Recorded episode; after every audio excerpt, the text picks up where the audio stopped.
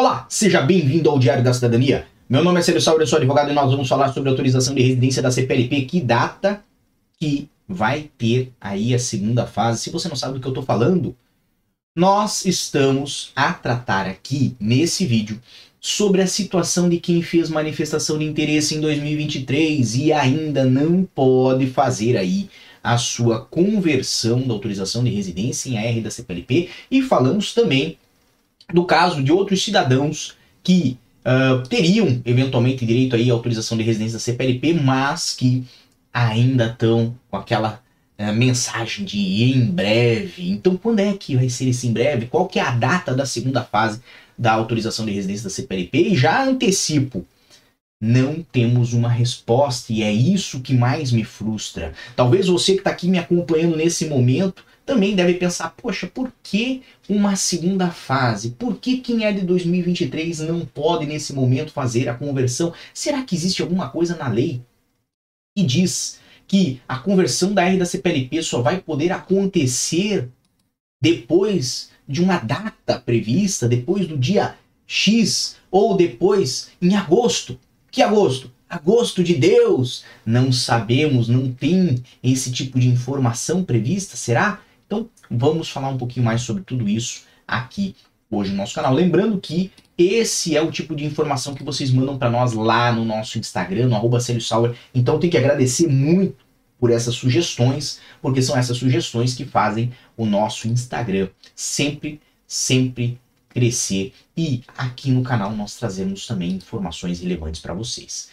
Sobre o que nós estamos falando então?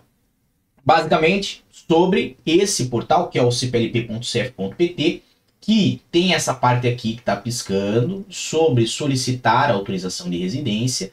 E aqui nós temos algumas questões, certo? Primeiro, para quem tem manifestação de interesse, ainda permanece essa limitação de que só pode fazer a conversão para autorização de residência da CPLP quem tem manifestação de interesse submetida até 31 de dezembro de 2022. O que, na minha humilde opinião, certo? É injusto. Por que, que é injusto?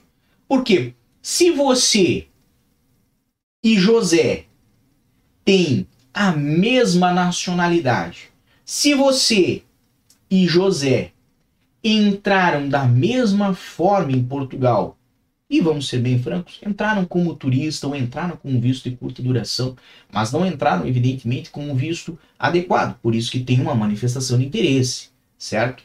Se você e José estão a trabalhar, viver em Portugal, por que que José pode já fazer a sua conversão e você ainda não? Por que que José, de certa forma, tem as portas abertas para ter um título de residência e você tem que esperar. E até quando você vai esperar?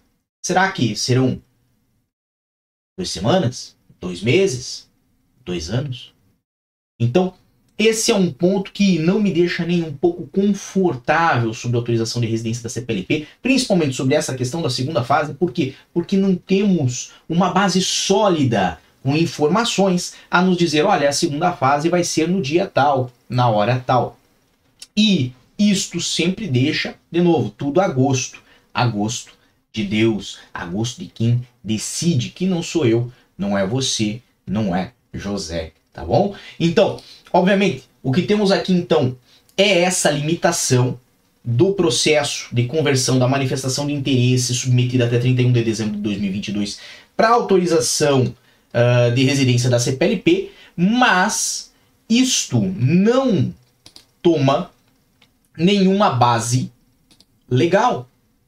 E é essa que é a questão. Por quê? Porque a base legal que foi desenvolvida para fazer a autorização de residência da CPLP, ela não fala em fases. Ela não fala em que José vai poder fazer primeiro, mas Francisco, que chegou em 2023, vai ficar à espera de uma segunda fase. E se nós vamos ter segunda fase, nós vamos ter depois terceira fase, quarta fase? Isso vai virar um jogo como o Mario Bros?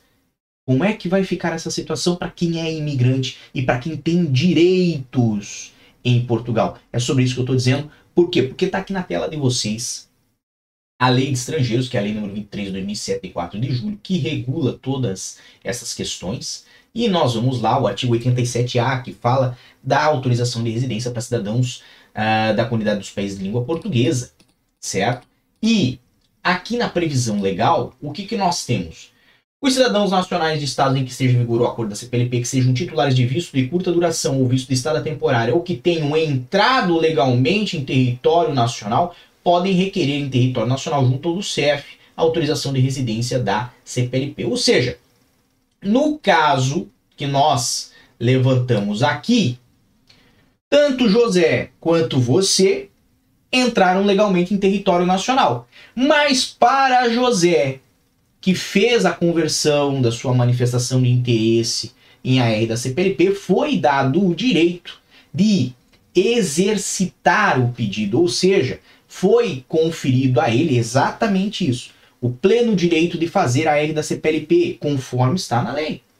Você, que chegou depois, você tem que aguardar alguém lhe dar uma autorização para um direito que já está prescrito na lei, que já está autorizado na lei e que não existe vedação ou lapso temporal que você tenha que ficar aqui em permanência com uma manifestação de interesse para poder fazer a conversão desse pedido. Ou seja, algo muito estranho tá a acontecer.